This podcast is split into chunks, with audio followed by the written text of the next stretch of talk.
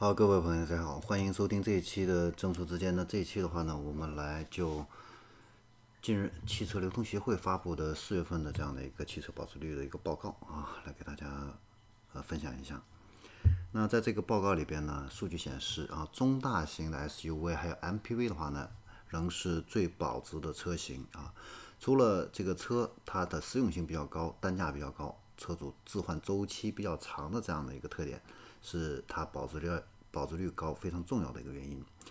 然后我们还要看到，就是小型车它的保值率开始有所上升啊。那为什么呢？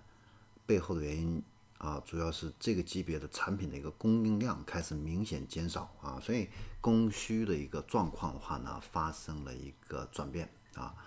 另外一个的话呢，就是保值率比较高的中大型轿车细分市场的话呢，大部分都是高端品牌，尤其是二手车领域。那主流合资品牌和自主品牌比较少这种中大型轿车，所以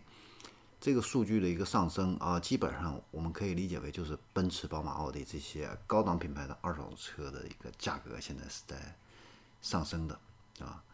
呃，举个例子啊，像这个啊，保时捷的一个保值率的话呢，现在已经上升到了百分之九十二点八，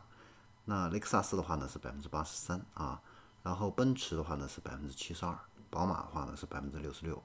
奥迪的话呢是百分之六十三，特斯拉呢是百分之六十六啊，然后是英菲尼迪是百分之六十点三啊，之后的话呢就都是低于百分之六十的了啊，这样的一些品牌啊。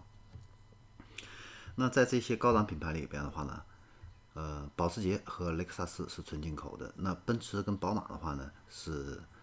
合资品牌里边，豪华车里边引领的这个保值率比较高的品牌啊，奥迪奥迪的这个价格的话呢，现在是在逐渐的一个掉队，主要就是因为价格战这方面的一个原因啊。那雷克萨斯跟保时捷之所以保值率那么高啊，非常重要的一个原因，就是因为它大部分车都是加价购车的，所以它本身这个车就是具有一个稀缺性啊。然后我们再对比来看的话呢。这个奥迪品牌啊，它的这个保值率竟然被特斯拉啊给超越了啊！所以虽然说特斯拉目前啊，因为四月份这个车展上也爆出来质量有问题啊，美誉度是有所下降的，但是从保值率的这个数据上来看的话呢，特斯拉还没什么大的一个影响啊。然后我们再来看一下主流合资品牌。主流合资品牌不出意外哈，还是日本车企的话呢，继续保持领先。前十八名中呢，丰田、本田啊依然是性价比之王。不仅如此的话呢，前六名全都是日系品牌。值得关注的话呢，就是四月份啊，捷达的保值率会高于母品牌大众啊。那这个的话呢，跟捷达产品更新迭代、市场效应有一定的一个关系啊。本身捷达有很多老粉丝、铁中粉儿啊，所以。这些因素的话呢，推动其保值率的话呢上升到了第七名啊。那美系、法系保值率的话呢，整体还是低于自主品牌啊。自主品牌的话呢，现在正在发展壮大。那保值率排名第一的话呢是别克，是五十点九啊。然后第二是斯柯达啊啊。好，稍等一下啊。第一的话呢是这个丰田啊，是七十八点二。第二的话呢是本田。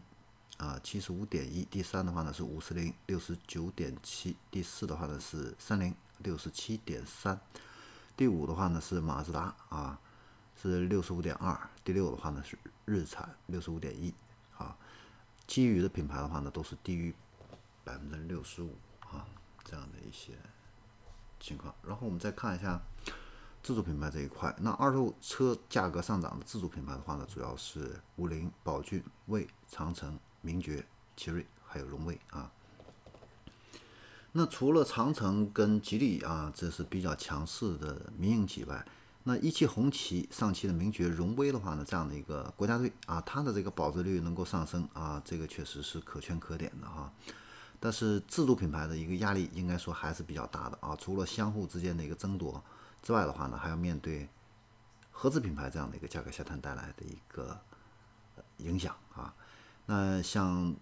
自主品牌的话呢，它的优胜劣汰的话呢，也是持续的在进行。你像东南汽车、海马啊这些品牌的话呢，已经退出了这样的一个主流的这样的一个视野啊。那以上的这样的一个保值率的一个数据啊，都是基于三年车龄的这样的一个呃车辆的一个保值率啊。好，那这里是中途之见，关于保值率这块的话呢，我们就给大家分享到这里，我们下期再见。